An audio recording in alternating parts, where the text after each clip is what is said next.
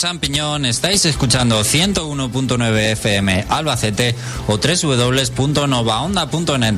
Tu programa sobre videojuegos no se ha olvidado de todos los juegazos que han salido en marzo y es que hemos hablado de The Legend of Zelda, hemos hablado de Horizon Zero Dawn también en el reino.net y, y unos juegazos que han salido este mes y no nos queremos olvidar de Nier Automata que a lo mejor es un poco menos conocido, menos esperado que los demás pero eh, os queremos contar también eh, sobre él hoy porque vale muchísimo la pena.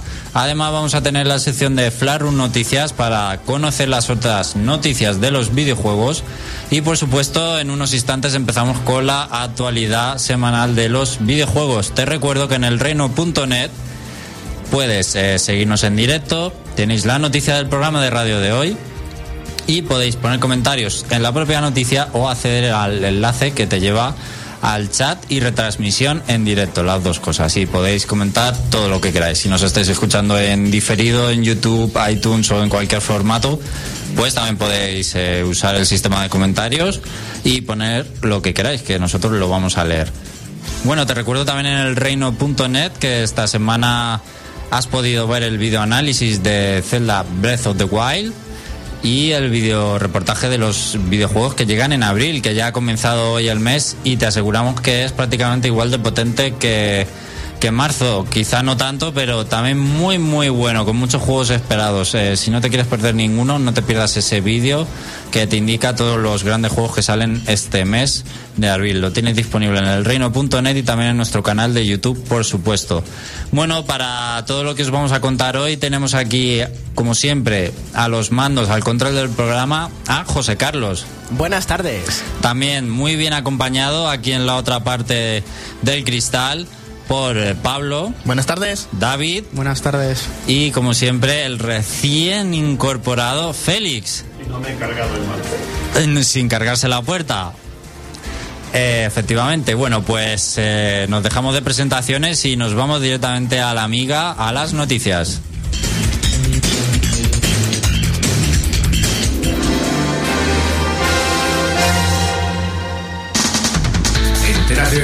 De todo lo que se puede en el mundo de los videojuegos. El Reino Champiñón te pone a día. Noticias.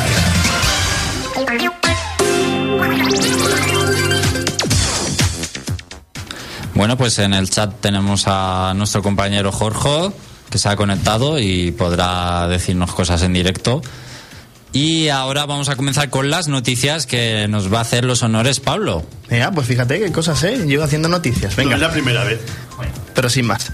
Eh, vamos a hablar la primera noticia. Eh, ¿Cómo os quedaríais vosotros si os digo ahora mismo que cada día se está haciendo más hincapié en que los videojuegos se están convirtiendo más en una influencia y en un estilo de vida? Bueno, pues normal, ¿no? Porque ya creo que todo el mundo conoce videojuegos y no los ha jugado, incluso sabe que hay películas de videojuegos o ve los anuncios por la tele, etcétera. Pues eh, de eso va la primera noticia. Los videojuegos se están convirtiendo en tan un fenómeno ya casi social que el Strong National Museum of Play ha vuelto a hacer esto que ya comentamos creo que incluso el año pasado, lo de los nominados de cuáles son los juegos influyentes, los videojuegos influyentes. Y en esta ocasión los candidatos que están sonando, los que son en plan relevantes y fuertes este año para el Salón de la Fama de 2017, son entre ellos Donkey Kong de arcade, Final Fantasy VII, Halo Combat Evolved, el solitario de Windows. sí, sí, ¿El Spider o el normal? como, Muy bueno. como- sí, sí, o sea, es un videojuego que todos hemos jugado, sí o no. Sí, sí, por supuesto. O sea que tiene derecho a estar ahí. Y el Buscaminas también. Sí. O El pinball de Windows XP, eso ya es clásico. Luego tenemos Mortal Kombat, Myst, Pokémon, Portal, Resident Evil, Street Fighter 2, Tomb Raider y Wii Sports. Yo Uf. creo que son buenos nominados. ¿Os acordáis que la otra vez ya hablamos de que ese museo estaban ahí, por ejemplo, juegos míticos como Super Mario Bros., Pac-Man, Tetris, todos aquellos que han dado un hincapié de verdad en la, en la industria del videojuego y que tienen un reconocimiento? Pues estos son los 12 nominados para entrar en este en este museo ahora en el 2017. Pero un museo bueno, no malo como el mío. Exacto. Y solo cabe uno, o sea, solo puede ganar uno. Pues no sé cómo iba porque la noticia es así también un poco escasa, pero bueno, es lo de la otra vez. Que lo que más estaban discutiendo entre estos eran los que están sonando para que terminen son Final 7, Pokémon y Resident Evil. Los demás están ahí un poco bailanderos. Bueno, yo entre esos difícil. Yo diría Pokémon. Yo también, o sea, yo se refiere a las ediciones rojo y azul, por cierto, ¿eh? Claro, bueno, claro, solo A lo que fue, a lo que fue el, Los primeros. el fenómeno. Yo también me quedo con Pokémon. Es que al corazón no se le puede engañar. Félix, ¿con cuál te quedas de esos nominados? Pues yo casi diría que Donkey Kong. El arcade. Yo creo que es de los juegos más influyentes que existen, ¿no? A fin de cuentas, gracias a ese juego, por ejemplo, exi- existe Nintendo como compañía de videojuegos y además.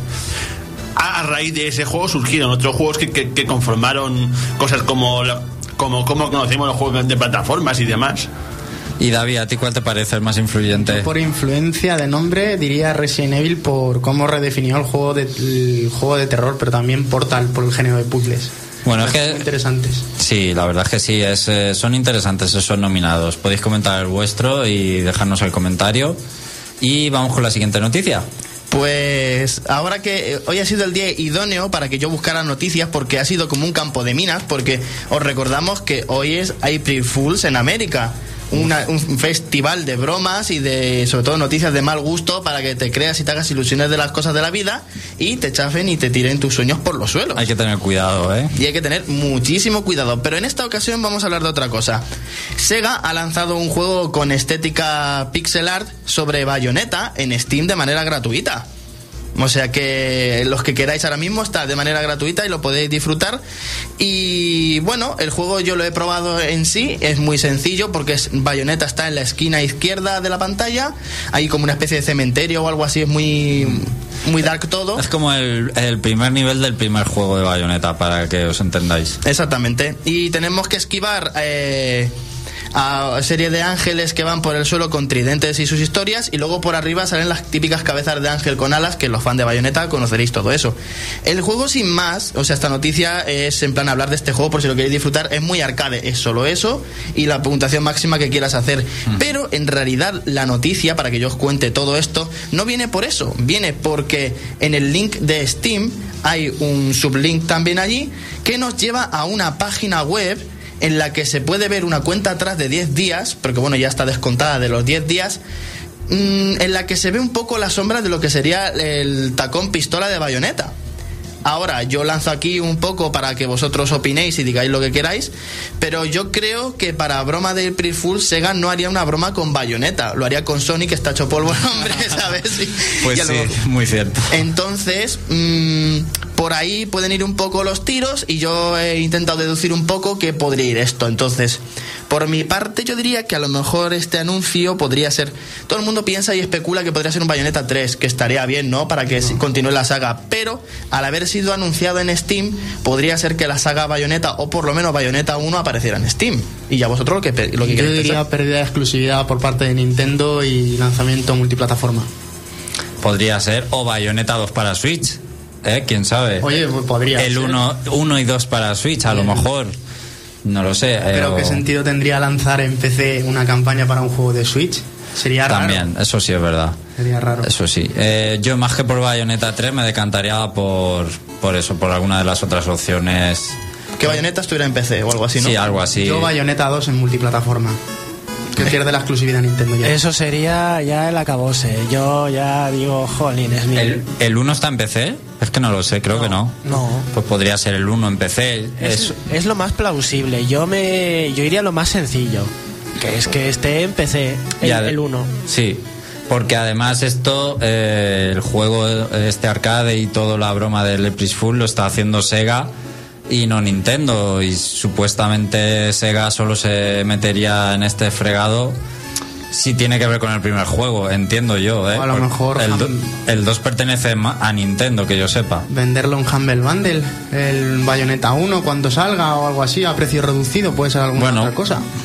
O a lo mejor es, a lo mejor es el anuncio del amigo de Bayonetta. Oh, sí, pero estamos, ojalá, porque no sé qué pasa con ese amigo y los tres últimos que quedan del Smash. Pero claro, estamos con lo mismo, a través de Steam suena raro. Yo creo que va a ser el 1 para PC, porque realmente pues ya sabemos que casi, casi todo ha ido, ha ido saliendo en PC al final y Bayonetta es una saga que bueno que le vendría bien el primero estar en PC para ver para medir también el, el nivel de de interés de la gente acerca de la saga, quizá pues en PC también. Además tiene sentido porque principalmente Sega está muy cómoda en Steam.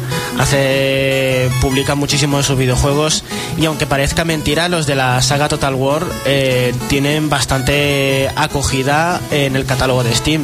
De hecho, ayer se anunció uno nuevo, Total War Warhammer 2. O sea Sí, que el. Warhammer 2.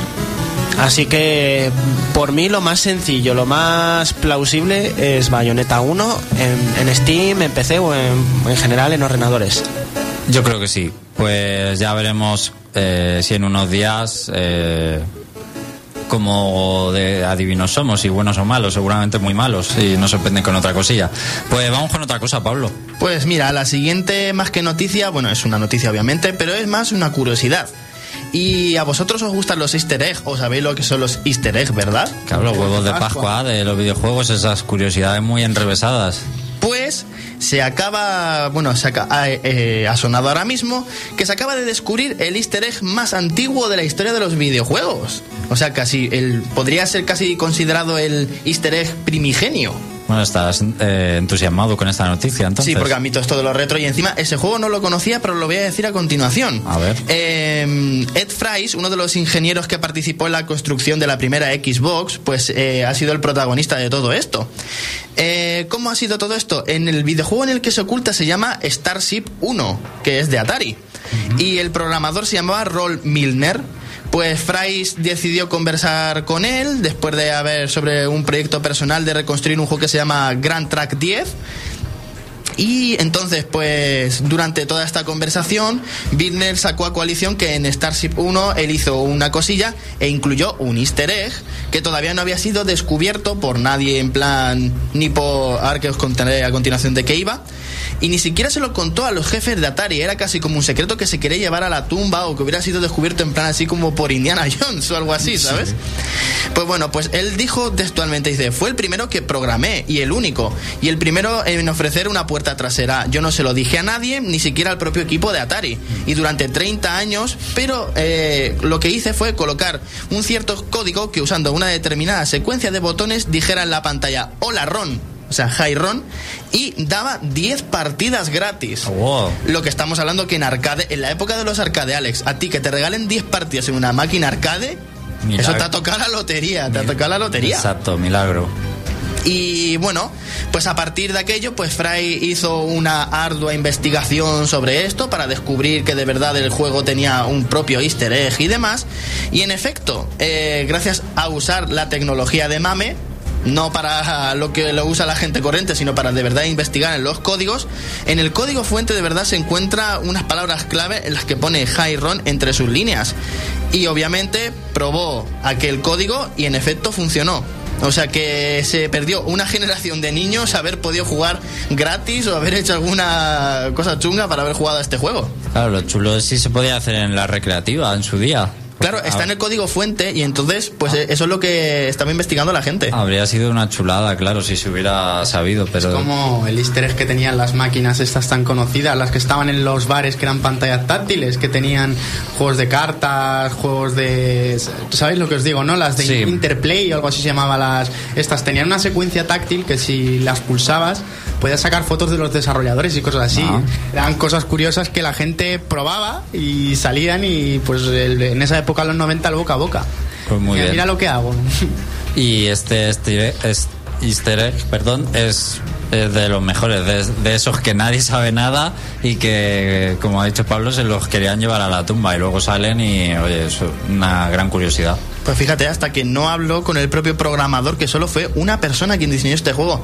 Obviamente, vamos a ver, hay que atribuir las cosas, ahora es muy arcaico, es de naves espaciales, así que luego dirá la gente, muy cutrío, pero en su momento Sí. desarrollar eso era interesante, ¿eh? Aquí estoy viendo alguna imagen y del juego y claro, es de estos primigenios. Claro, blanco y negro absoluto, blanco y negro absoluto, ahí hay una nave espacial, eso se ve como un meteorito. Es un pionero. Súper pixelado, vamos. Y viejo, viejo. decir que es un héroe nacional, ¿no, Pablo? No. De 1977 pone aquí. Claro. O sea, bueno. De, la pues, de los orígenes de Atari. o A que- nivel punk y todo eso. Así de viejo. Y, y bueno, yo lo que más he flipado ha sido la máquina, porque es que a mí es que lo- los marcos de las máquinas y todo eso me flipa. Me gusta más la consola, lo que sería la máquina arcade, que el juego en sí. Totalmente. pues eso. Pues vamos con otra cosilla. Pues bueno, ahora mismo os comento. Eh, Monster Hunter XX es el título más vendido de esta semana en Japón. O sea, pero además que se ha comido con patatas a vuestro querido Zelda Brave of the Wild. Bueno, pero es que Breath of the Wild ya lleva un mes prácticamente. Es normal que baje del primer puesto. Por un momento pensé que el más vendido sería Pokémon Sol Luna. no, hombre, después de tanto tiempo, Pero pero. es normal que en Japón tiene muchísimo tirón la saga Monster Hunter y... Sí, de hecho, iba, eh, mi comentario es: no me lo esperaba. Vaya, no me lo esperaba. Pero bueno, ¿tú te esperabas, Alex, que en realidad este juego consiguiese colocar 280.000 copias en solo 7 días? Es, el Es un número interesante, ¿eh? es casi el único juego o saga de Japón que consigue vender como se vendía eh, hace 10 o más años, cuando la época de Wii Nintendo DS, que se vendían por semana eh, de 100.000 unidades fácilmente, muchos juegos para arriba.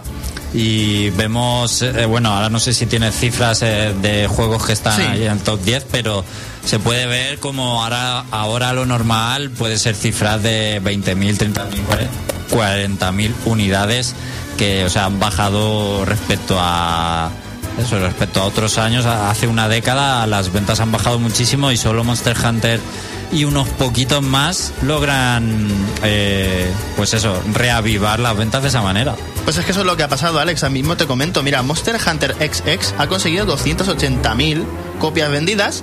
The Legend of Zelda Breath of the Wild, en cambio, ha conseguido 39.000, que no está mal. Y es el, es el segundo, ¿eh? Exactamente, siendo el segundo, pero es que no llega ni, no hace ni la mitad de lo que ha hecho Monster Hunter. Exacto, es que es una burrada. Y detrás, pues le sigue por la cola eh, One Two Switch, Ghost Recon Wildlands. Eso sí que me parece una sorpresa, One Two Switch. Y por ejemplo, en quinta posición, pues Horizon Zero Dawn con 12.000. O sea que. 12.000, el quinto más vendido. Es que parece una broma. O sea, es poquísimo. Claro, y mira, aún así, 9.000 copias, casi 10.000 copias de Pokémon Sol y Luna. Aún sigue ahí aguantando el tirón. Claro. Pero bueno, pero si es que podrías decirte el top 20, pero es que es más largo que un día sin pan. Pero bueno, ya que entre, las- entre- entre ellos sí siguen encontrando el top 20, por ejemplo, el, Senga, el Serran Kagura, el Axel Wall vs. Sword Art Online, el Super Bomberman R, el Super Mario Maker para Nintendo 3DS, Grand Theft Auto 5. O sea que. Grand Theft Auto Sí, pero ya las, las diferencias son muy mínimas. En realidad es como que está eh, Monster Hunter ahí y las migajas para el resto. O sea, Sí, sí. Porque ya lo último en la cola pues van siendo Animal Crossing New Leaf, el Minecraft de PlayStation Vita o el Dragon Quest Monster Stealth Joker 3 que va a salir, no sé si saldrá aquí en Europa. O sea que ha sido pues eso, el rey del mambo ha sido Monster Hunter XX, que parece que es como si no hubiera salido otra cosa y los demás han ido picoteando como han podido los demás. Pero es que ha sido el lanzamiento más fuerte esta semana. Veréis cómo si sale algo la semana que viene que sea realmente fuerte, lo termina desbancando al segundo puesto. No, no, pues yo creo que va a ser Monster Hunter varias semanas, ¿eh? Lo que vende allí es. Claro, pero porque no va a haber algo realmente fuerte. Tampoco, claro, pero lo que vende allí es salvaje. Ahora dime tú si sacan la semana que viene un Super Mario, sacan otro Zelda o un Metroid, pues lo desbanca enseguida. Sí, pero no, no va a pasar. No va a pasar, claro, porque va a seguir Monster Hunter vendiendo. No hay, no hay. Ya ese nivel de lanzamiento fuertes tampoco hay. Y Persona 5 nosotros lo tenemos ahora, pero allí salió hace, no sé, un año o menos quizá, pero claro, ya. Ahí, ahí las marcas de Atlus venden, pero incluso más que, que Monster Hunter. Pues eh, un- alguna cosita. ¿Alguna cosita más, Pablo, rápidamente para terminar? Sí, vamos a comentar una y podéis preparar vuestras lenguas para salivar odio. Adivinad qué famosa organización dichosa que nos persigue todo el tiempo y nos muerde el culo le ha reclamado a Nintendo mayor realismo a la hora de ordeñar vacas en One to Switch. Beta. Exacto, si es que no, había otra. Pues si ya de por sí el juego es una mierda para darle más Es que son, ¿sabes? pero son unos llorones y unos odiatos los de PETA, porque luego voy a contar bastantes cosas a continuación. La organización PETA ha enviado una carta, yo me pensaba que esta noticia era de los April Fools, pero le ha dado todos los medios y ha sido increíble. Digo yo, ¿de verdad te estás quejando porque no ordeñas a las vacas bien? Pero luego bien pones un juego de la guerra donde pastores alemanes de los nazis mataban a gente y no se le puede hacer daño a los perretes. Ya se quejaron de eso también. Pero por eso te digo que se quejan de eso, que es una brutal animal, y en el juego no es realista ordeñar una vaca. Entonces, ¿qué quieres? Igual que se pusieron con lo del Mario Tanuki dichoso, que era una hoja y luego era que si tenías que llevar pieles. Venga. Pues bueno, pues empiezan a decir que no es realista, que está muy lejos de la realidad y es en plan, vale, conforme yo me estoy imaginando al señor de Nintendo, hace así con la con el papel ya al pijo. ¿Y qué más le da a esta gente si es real o no ordeñar una vaca? Pues porque yo me estoy imaginando estos odiatoder que eh, escucharon, decía que añadían sonidos eh, concretos que reflejen el pesar del animal. Porque dice que nunca ha sido placentero ordeñar una vaca. Yo no me estoy imaginando tampoco una vaca diciendo, ¡oh, me muero! Sí, ¿Sabes? que no quieren que esté representado como algo divertido y feliz. Yo cuando he visto lo de One Two Three, lo de la vaca, pues muge cada vez que ah, usan las ubres y ya Sí. está. Pero Pero si el juego en sí no tiene ningún minijuego realista, si en sí los minijuegos, el reconocimiento, de hecho en ese mismo, te digo que ordeñar a la vaca no se ordeña así ni de broma porque los movimientos ni los reconoce.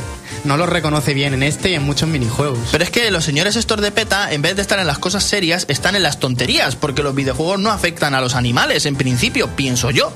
Porque luego, eh, hace unos meses, no sé si recordaréis o habéis leído por ahí, también, otra vez, estas personas dijeron que invitaban a que Farming Simulator 2017 incluyese la matanza de cerdos en su juego. Y es en plan, menos mal que vosotros sois los de PETA que defendéis a los animales. Pues eh, Jorge dice en el chat, en Breath of the Wild puedes meterle un flechazo a un ciervo para comerlo y se quejan de ordeñar vacas. Sí, sí, sí, sí. O Numa Lovers. Pero es que además, y los, y los zorros y los zorros explotan. Yo he visto esas cosas con José Carlos en el Zelda. De hecho, los zorros explotan. O sea, a, a mí en el Zelda me daba lástima cazar porque me daban pena los animales. Era como muy realista y eran muy bonitos y los ciervos y los zorros y me daba mucha pena matarlos. A mí me hace gracia eh, ir de caza por las cabras.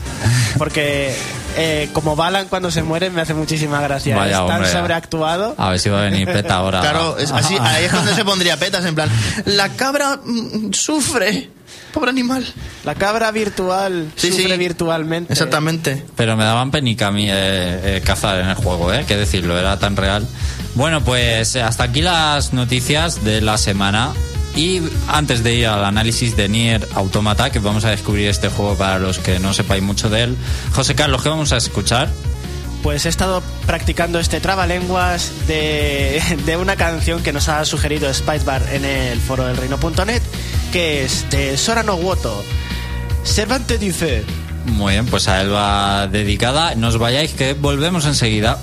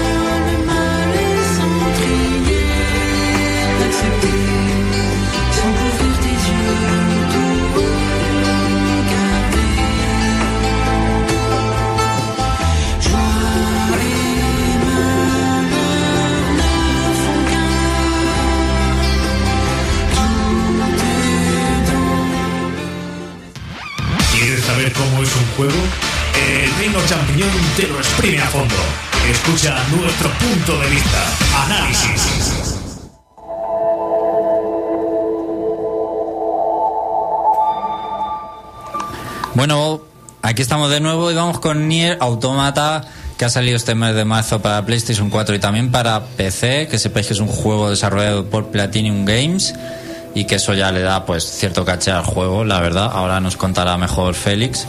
Y es un juego que en realidad mucha gente, eh, ahora comentará también Félix, pero ni siquiera conocía el primer Nier, que fue un poco ahí de estos juegos con poca tirada, poco conocidos, pero muy bien valorado, esas pequeñas joyas ocultas. Y tiene cierto trasfondo y historia detrás, esta pequeña saga que se han montado. Así que ha estado también este mes de marzo muy esperado por mucha gente, pero eclipsado también Félix por el Zelda y el Horizon Zero Dawn sobre todo. Injustamente. Justamente, es que han querido sacar todo a la vez. Han salido en marzo demasiados juegos. La verdad. Bueno, cuéntanos un poco primero el para que la gente sepa lo que es eh, Nier en realidad. Bueno, pues los orígenes de Nier son bastante curiosos porque digamos que Nier se originó en el final de otro juego, que es Drakengard. No sé si os sonará de algo. Drakengang o Drakensang. Drakengard. Drakengard. Drakengang. Que eso era pues un, un juego en, en que mezclabas luchas, luchas multitudinarias con la posibilidad de montar en un dragón. Pues en, en- en uno de los juegos, en un final, los protagonistas viajaban a una versión posapocalíptica de la Tierra. Y a partir de ahí se originó el primer Nier. Es algo que- muy curioso. Ese Nier, como ha dicho Alex, es uno de esos juegos que, que la crítica no le presta mucha atención, pero que por unas circunstancias o por otras se convierte en un juego de culto. Eso se debió, entre otras cosas, a que. Ya sabéis que hay muchos juegos a los que le gusta mezclar géneros. Pues este lo hacía de una forma bastante peculiar, porque si le preguntas a alguien qué tipo de juego es Nier, no te sabría responder, porque tiene de todo, por así decirlo. Y esto lo ha heredado este Nier Automata. Para empezar, tengo que decir que tiene, que tiene lugar bastantes, bastantes años después del primero y no tiene ninguna conexión, salvo un poco el nombre, el sistema de juego, la, la ambientación y demás. Bueno, alguna referencia tendrá eh, que estabas, eh, ¿no? Supongo, en el mismo planeta Tierra o algo, ¿o no? La cosa es que al, al primer Nier no he, no he jugado, así que si hay alguna referencia no la he pillado, pero... pero no he visto ni, pero no he visto nada argumentalmente que haga referencia a los personajes del, del primer Nier. Pues perfecto, así puede jugar cualquier persona. Y, eh, y el argumento viene que eh, tiene lugar en esta tierra post-apocalíptica en el que a la tierra ha sido atacada por una raza alienígena que ha llenado la tierra de robots asesinos. Y las los humanos han, si- han sido exterminados poco a poco y los últimos supervivientes se han refugiado en la luna. Y desde la luna pues envían androides para combatir con las máquinas de estos alienígenas. Y si no has jugado el primer Nier, ¿por qué te llamaba la atención este Nier Automata, Félix? Pues, en primer lugar, porque lo desarrollaba Platinum Games. Y eso es un tema de calidad. Muy bien, me Y parece, también porque la prota me molaba también, eso también. me parece correcto. Y bueno, pues esas dos cosas principalmente. Bueno, como iba diciendo, deja una serie de androides y uno de estos androides, nuestra protagonista, que es 2B. Y el argumento, en principio, pues parece bastante simple, porque no deja de ser lo típico de, bueno, pues unos alienígenas han invadido la Tierra, vamos a acabar con ellos. Pero luego, una de las cosas que, que decir de este Nier es que su director, que no me acuerdo ahora mismo de cómo se llama, yo conoce que es, es alguien que es, es alguien que, que es conocido por meter los finales más bizarros y extravagantes que se han visto en un videojuego. Esa es una de las cosas por las que es por las que la gente le gusta a Nier. Y por la que lo has comprado. No, porque yo creo que a Félix no le gustan los finales estos abstratos No, raros. la verdad es que al final sí que me gustan. Y de hecho ya en el Drakengard había finales muy raros. Pues yo odio los finales estos que son pajas mentales, la verdad. Los finales japoneses, básicamente, sí. rollo- Finales tipo como el- Eternal Sonata. Eso iba a decir, el, el- caracol y la, y la, y la- serpiente, o algo así era. O el mar, tú eres el mar y... Eterna Sonata, yo que sé, Evangelion y el primer Xenoblade también tenía un final un poco así, bueno, no tanto, pero sí también un poquito ida de olla. ¿Qué pasa con este juego? Pues que el argumento empieza simple, pero se va complicando, se va complicando y se va complicando. Y llegas al final y te quedas, ¿esto es el final? ¿De verdad esto es el final? ¿Ha terminado ya? Pero te ¿por quedas así, porque al final sucede una cosa que te quedas en plan, no me jodas. Pero es una cosa simplemente impactante. Muy, muy impactante. O porque es una rayada mental. Una cosa extremadamente impactante que, digamos, te deconstruye el juego por completo. Pero no hay ninguna rayada No, mental. no, no es una realidad mental, es una Vale. cosa muy que impresiona. ¿Se destruye el mundo? A ver, no podemos hacer esto. No incitéis a Félix a contar las cosas, si no ya tenemos bastante. Lo he frenado en seco, yo creo que por ahí van los tiros. Pero te ha Bueno. gustado la historia, Sí, entonces. mucho. Muy bien. Ahora vamos al meollo. ¿Qué tipo de juego es este Nier Automata? Pues al igual que Drakengard y Nier, no lo podría decir. Tiene mundo abierto, tiene plataformas y todo, tiene combates multitudinarios, tiene de todo. Por lo que resulta bastante complicado definir el género, pero se puede definir como un action RPG. En plan vas subiendo de nivel y todo eso. ¿Y cuáles son las partes que más o menos te han gustado? Pues básicamente los combates, porque ahí se nota la mano del Platinum Games. Lo- eso es lo que más. Sí. Porque es que son combates que, pese a que son un poquito simples, tienen muchas posibilidades. Porque, por ejemplo, al igual que en Bayonetta, la protagonista puedes hacer diferentes combos usando diferentes botones. Y diferentes armas, supongo. Sí, eso también. Hay muchísimas armas en el juego. ¿Y algún aspecto de jugabilidad, de situaciones que hayas dicho, esto no me, me cuadra menos en el juego, no me gusta tanto? Pues la verdad es que el combate podría estar un poquito mejor redefinido, sobre todo teniendo en cuenta que es un juego de Platinum Games. No esperéis algo tipo Bayonetta. No, no tan elaborado, pero supongo que será tan... Aunque la verdad es que el- lo de, el- se nota un poquito la influencia de Bayonetta, sobre todo en cositas que explicaré ahora. Muy bien, pues venga, explícanos. Una de las cosas que más me gustaría comentar del juego es que es, es un juego muy clásico. No tiene nada de las cosas de las que la gente tanto se queja de que en día los juegos son muy fáciles. Para empezar, no hay regeneración de salud y no hay, y no hay autoguardado y no hay puntos de control. Son De hecho, elementos muy clásicos. en el- lo mejor de todo es el prólogo. Porque el prólogo lo tienes que pasar del tirón. Si te matan una sola vez en el prólogo, tienes que repetirlo enterito. Perfecto, Y, ahí- ahí lo, de- y lo del prólogo empieza de una forma muy peculiar. Bueno, hay que decir también que en este juego tiene secciones de shoot em up. Que eso es. Que eso se podría decir que es heredado de los Drakengard. Solamente que en vez de un dragón va a ser va a ser una especie de robot. Que es el plan em up de toda la vida, pero bastante complicadillos, ¿eh? Sí. Y digamos que justamente el prólogo empieza con un, con un nivel 'em up. Después del nivel 'em up te enfrentas a un jefe. Que no es facilón, o sea, eso, que es complicadillo pero tampoco facilón. Y no tienes un sistema de vidas ni nada, o sea, no tienes como No, tres... ah, no, no, allí mueres y game over. Si se te acaba la barra de salud una vez, No, ya no. game over. Primero de 'em up, luego te cargas un montón de robotijos pequeños, luego viene el jefe, y luego después del jefe un nivel larguísimo de matar más robots y luego otro jefe. Y eso es el prólogo. Eso es el prólogo. Entero. Y bueno, a mí me, me mató el jefe la primera vez y me tuve que repetir todo lo del tema y luego otra vez a matar a los robots y además todos los diálogos antes que no se pueden saltar. Uf, pues eso ya me parece un poco mal, ¿eh? Luego ya lo que viene después me lo conseguí pasar del tirón, así que no sé si al final tienes que repetirlo entero si llegas justo al final del nivel. Pero tampoco es Dark Souls. No, es pasable. Pero es, es un reto. Es un reto porque es mucho más de, porque no es un machacabotones. Bien, pues yo, Luego ya después accedes al mundo. yo creo que me va a gustar este Luego juego. después accedes al mundo, que es un mundo abierto dividido en cuatro zonas. En ese mundo abierto pues nos iremos encontrando una serie de estaciones de guardados a lo Metroid. Ahí podemos guardar la partida, el único sitio del juego donde se puede. ¿Qué pasa? Pues que si nos matan, volvemos al último punto de guardado que hemos activado. ¿Qué pasa? Si activamos un punto de guardado, nos vamos a la otra punta del mapa y nos matan, pues nos devuelven, pues nos devuelven otra vez al principio del punto de guardado. Y, y- y si estás a mil kilómetros, lo tienes que patear. ¿Y no es un poco desesperante? Pues sí, pero al final te acabas habituando. Habituando a... A morir. a es decir, ese esto sufrimiento. es un juego de los de antes, pero sin llegar a nivel Dark Souls. Bien. Y los combates en sí, pese a que están un poquito limitados, eh, son bastante espectaculares porque una de las cosas que tiene el juego es que le encanta tirarte mil enemigos encima. Ah. Vas avanzando y de repente salen, no sé, 60 robots de repente del suelo. Por ejemplo, muchas de las cosas que tienes que son los típicos enemigos que los mata hace dos hostias.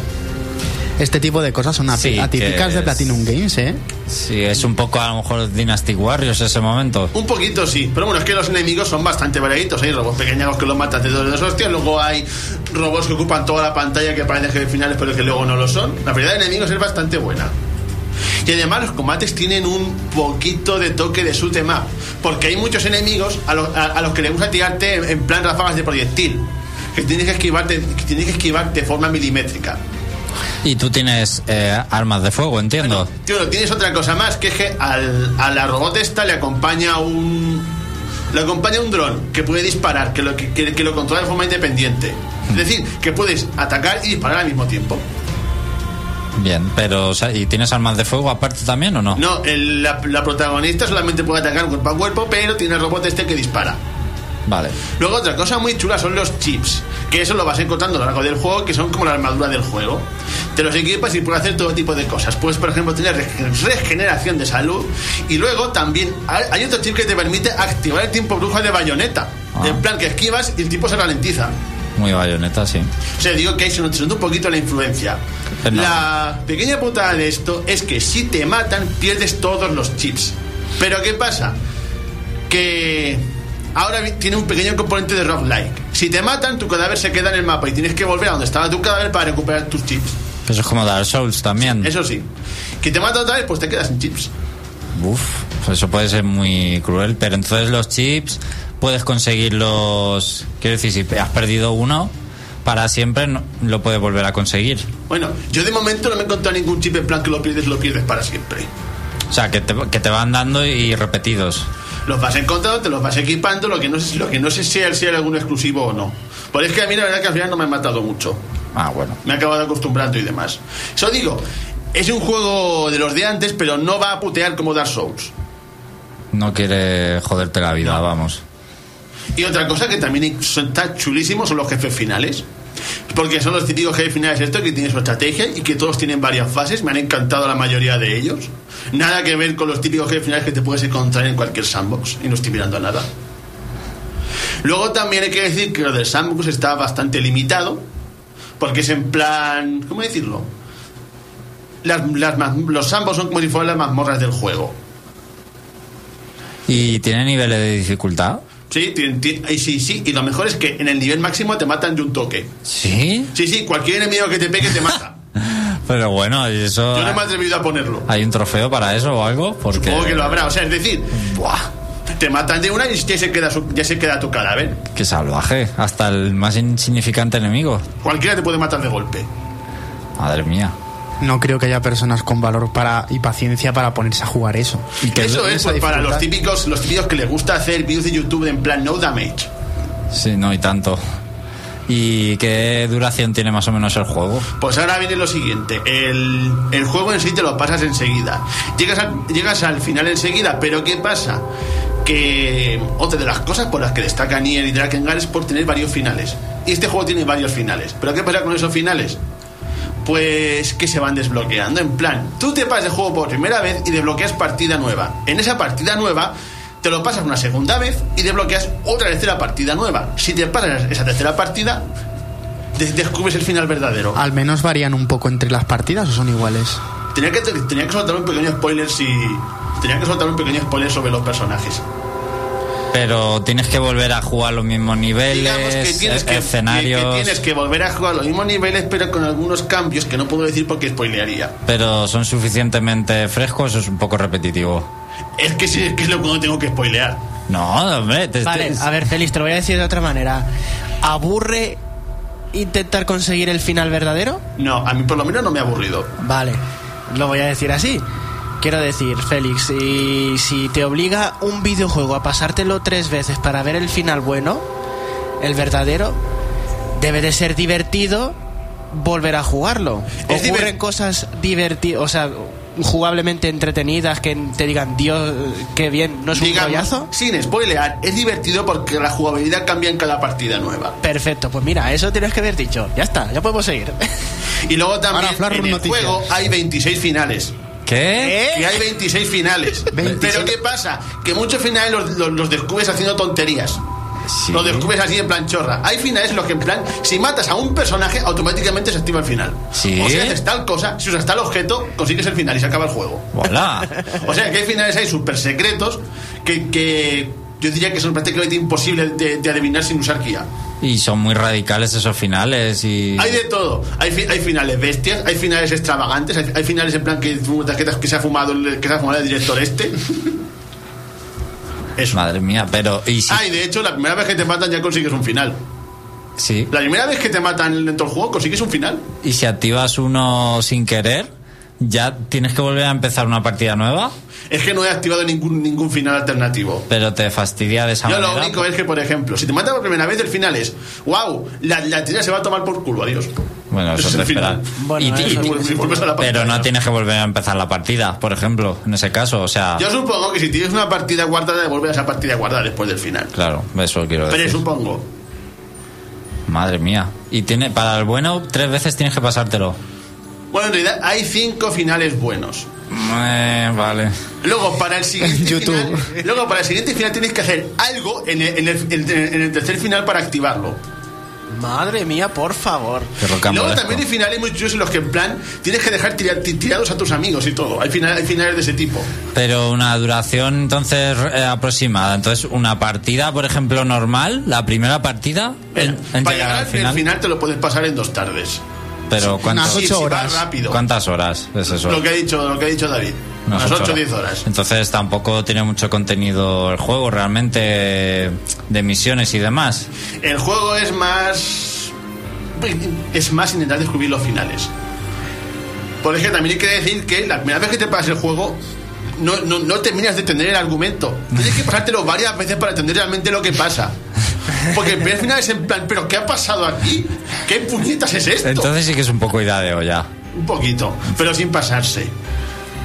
Luego, un punto negativo del juego son las misiones secundarias, que son bastante monotonas, porque es en plan, ve y mata a X robot, ve y consigue X material de no sé qué, y así todo el juego. Un corre y dile, como dice Xavi muchas veces. O sea, en ese sentido el mundo abierto está un poco desaprovechado, pero es que tampoco es un juego de mundo abierto, no se puede calificar como tal. Es que no sé ahora mismo Ya. cómo, cómo clasificar al nivel este. Más de acción y avanzar Sí. y matar y ver qué pasa. Y se nota la mano del Platinum se nota bastante. Eh, pues eso es bueno.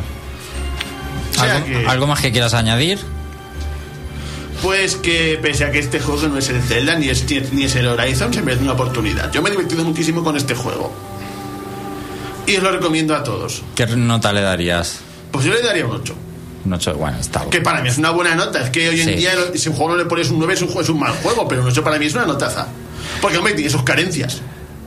Por supuesto, yo estoy de acuerdo en que 8 Este es uno de estos juegos que no va a ser considerado así una obra maestra, pero luego va a ser recordado. es que parece que los 8 son los nuevos 6 ahora, entonces mm, parece que no se puede dar un 8 al juego, ya es una Pero en basura. serio, hay que, hay que decir que el director lo ha hecho muy bien, porque no ha dejado un, un nivel abierto para, para meter DLCs después a saco. Lo ha dejado todo hilado y bien hilado.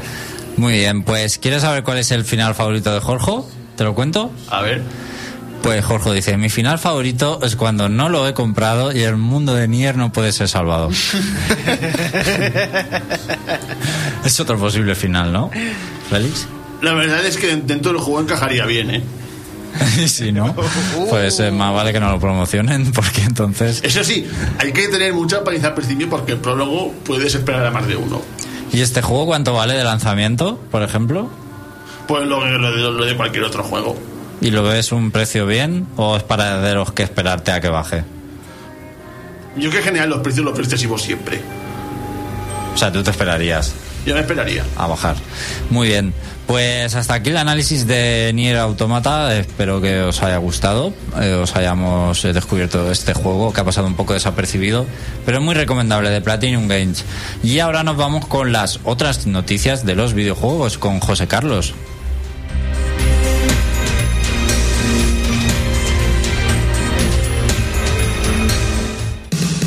Flashroom Noticias.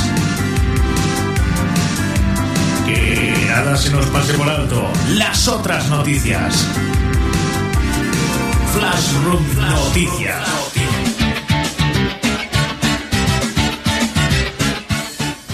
Y otra semana más comienza Flashroom Not- Noticias con las otras noticias de los videojuegos.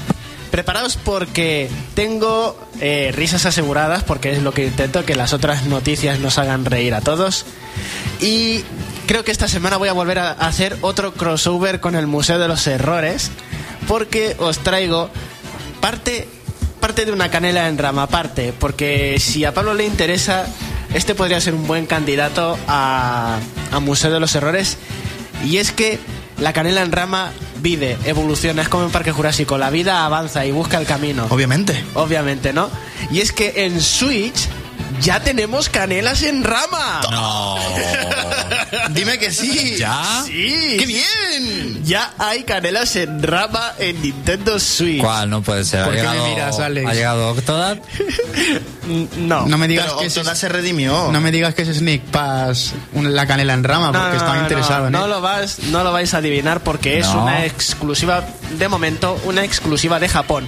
Pero, como todos sabemos, Nintendo Switch es region free. O sea que todos podremos acceder a la eShop japonesa y comprar eh, este videojuego Venga. que se llama Broom in the Night Sky para Nintendo Switch. Es un videojuego de una bruja. ¿Broom o Room? Pero, Broom, broom. pero si ese ha salido, ese ha salido en Europa. El de la moto. El de- ¿Ha salido en Europa? Claro que sí, sí. Si no- ¡Ostras! ese juego que te pedía es que no nos diera un código. ¡Ostras! Pues nada, entonces eso quiere decir que ya no está en canela en rama. Por, en parte sí. Por lo No, que a pues sí, será igual de A caro. ver, a ver, a ver. A ver. estoy aquí como, Broom como in juez. the Night- Broom in the Night Sky es el juego de una bruja que va en moto voladora luchando contra los enemigos, ¿vale? Una motocicleta, no cualquiera. Motocicleta de la buena, ¿vale? ¿Qué pasa? Que se hizo famoso durante su lanzamiento en Japón porque tú podías elegir un inglés súper chustero en lugar del japonés. Con una traducción de Google Translator lo habría hecho mejor que el que ha traducido este videojuego. A ver, solo con esta captura, Pablo. Pri- primeras, primeras valoraciones así a ojo de buen cubero que eres tú. Crossover del Museo de los Errores. ¿Te digo yo una cosa, Alex? Sí. ¿Sábado que viene lo tenéis? Dios, quiero por eso, saco. Pero madre mía. Pero, pero, Coge la tarjeta del reino y vamos a por ello. Pero- pero- está vacío, el mundo Eso está de vacío. nivel ses- Nintendo 64, por lo pero, menos. pero, pero, es lamentable, es lamentable. O la- Esto es Super 7 de Superman, ¿no? Bueno, pues a, a lo que voy. Para empezar, este videojuego ha recibido un 16 en Metacritic. ¡Toma! Uno y medio. un 16. Pero lo que voy es la malísima traducción en inglés que tiene este videojuego. Sí. Sí, sí, sí, sí, porque por ejemplo, cuando seleccionas un nivel en la pantalla de selección de pantallas, eh, tienes perlas eh, en el inglés de la versión japonesa, ¿vale? No el inglés de la versión inglesa. ¿De acuerdo? Y es que resulta que, por ejemplo, hay un nivel en el que dice el cielo. Y la descripción de la misión del nivel es: Este es el cielo. Este es un completamente cielo. Bien, bien. No, un juego es para niños de 3 o 4 años y no lo sabemos. Pero de menos 7 tienen que ser. Vale, eh, mientras eh, a modo de Star Fox, ¿vale? Hay también diálogos entre distintas brujas y mascotitas kawaii que van hablando con la protagonista mientras hace la misión. Bueno, Sí, el caso es que parece un poco eh, Starwing esto. Pero Pero, es- Starwing por lo de Super Nintendo por los también. gráficos planos de poliedros de Pero es Super que Nintendo, ¿no? mira la carretera. Tiene, pues a lo tonto, este juego va a pasar a la historia, ¿no? No. Uno de los peores. Pues a, ahorraos un poquito porque... O como el primer es que peor de deciros- Switch. Es que quiero deciros más frasecicas y pasar a lo siguiente, ¿vale? Y es que en un diálogo de estos también pone... eh, le dicen a la protagonista, has engordado un poco, ¿no? No, no digas eso. Y la mascotita dice, será porque te ha crecido el periodo.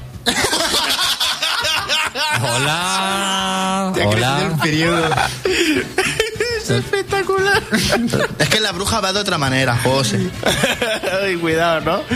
Cuidado porque llegamos a Sí. zonas muy peligrosas, ¿no? Está, está calificado como el peor juego de Switch, efectivamente. Ah, que sí. Qué magia. Que lo pidan en el foro y este sábado se trae. El sábado Bueno, que viene se trae. y Ya si- entiendo por qué no nos dieron código cuando lo solicitamos. Otra, otra frase que dice la chica es: La luna de esta noche es mi amiga.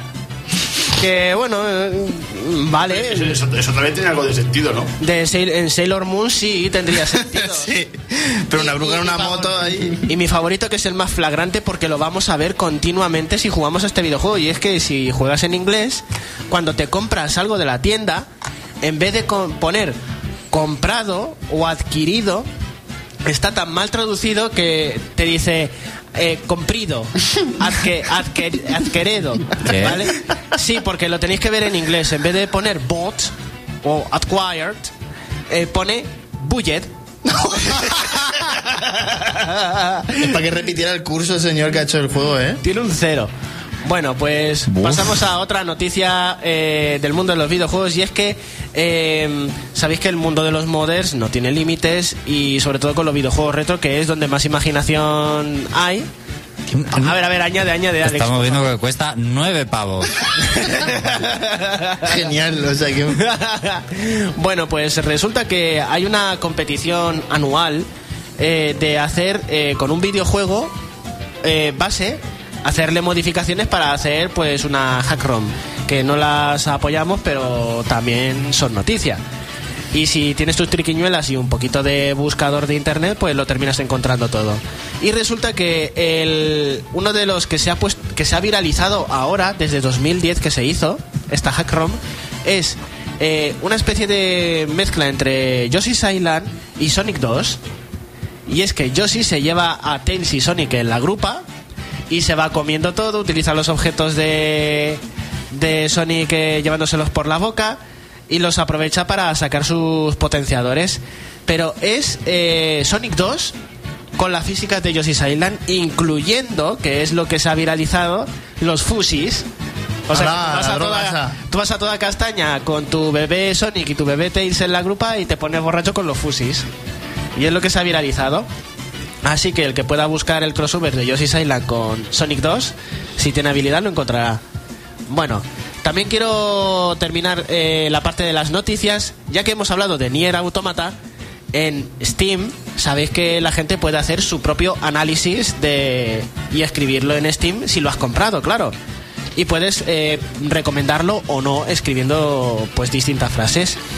Pues hay una sección de las negativas, de las ah, positivas y la de cachondeo. Bueno, pues la sección de cachondeo de cualquier videojuego está muy bien, pero en Nier Automata, que es el relevante, os va a gustar.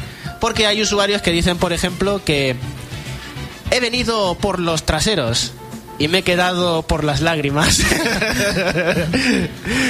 Otro, con 27,2 horas jugadas, dice, me zampé un pez y morí. 10 de 10.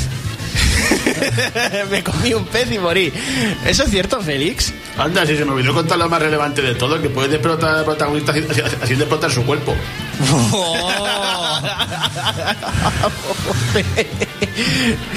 dice, Qué otro bueno. dice, es como si hubiera pagado 60 dólares para que me arrancasen el alma y volvería a pagarlos. Y, y lo mejor de todo es que, eso- que este- que esto que he dicho es verdad. Otro, Madre mía, ¿cómo serán los finales del juego? otro usuario, y esto es importante porque lo ha- esta revisión la ha puesto con 5,6 horas, dice, con 5,6 horas jugadas, ¿eh? Dice, nadie me había avisado de que los robotitos pequeños que se te acercan a ti gritando, ¡Ah! son mini bombas nucleares. Otra, dice, este juego eh, realmente te hace pensar. Y no solamente en los culos. Dice, este videojuego ya solamente merece la pena porque puedes acariciar la cabecita de pequeños robots. Otro dice, este juego ha arruinado el resto de mi biblioteca de Steam. Por lo bueno que es. Oh. Con 71, 71 horas, ¿vale? Otro dice, mm, a ver, que lo, que lo encuentre, que me ha gustado muchísimo. Este me lo... Me tiene que confirmar Félix si es un spoiler o no, ¿vale? En general, la media que le pongo a este videojuego es 9S barra 2B. Eh, Es poco, spoiler, sí, ¿no? un poco, no un sabía. poco, un poco, ¿cómo no? Si te vas a pensarlo, es bastante. Sí, sí, sí, es, es, es spoiler, lo sabía, vale. Pero no lo sabes si no has jugado. Vale, pero es tan críptico que ya la gente empezará a buscar 9S barra 2B en, en Google y se van a spoilear el juego entero, claro, por supuesto. Madre mía. Y por último, con, con 125 horas jugadas ya en. Nier Automata, Dice, ¿sabes que un juego es bueno cuando te hacen llorar las primeras letras de los créditos? Joder. Bueno, Eso me pasó a mí con Asuras Wrath. 125 horas. 125 y además, horas. chaval, o sea, ya me está dando curiosidad el juego por todo esto más que otra cosa. Tiene pelota la cosa. Bueno, pasamos al tópico de los videojuegos de esta semana. Y se titula nada más y nada menos que... El balcón de los truenos. Bueno, pues el balcón de los truenos es un tópico súper familiar porque lo conocemos todos los presentes. Es cuando en una batalla final te meten en un recinto cerrado del que tú no puedes salir, pero el malo sí. Y puede abusar los límites de la zona para que tú no le puedas alcanzar con golpes físicos y que tengas que utilizar mecánicas externas a la zona o tengas que utilizar ataques a rango. Este balcón de los truenos se originó en los juegos 3D porque claro, el límite de los 2D era que si tu personaje salta hasta, hasta esta altura, en los juegos 2D, pues el enemigo final se puede poner por encima de ti, se puede alejar un poco por encima del scroll y ya no lo alcanzas. ¿Qué pasa? Que los videojuegos 3D pues han tenido que hacer los balcones de los truenos para que no. mm, para darle un poco de inmutabilidad o inmunidad al enemigo final de turno.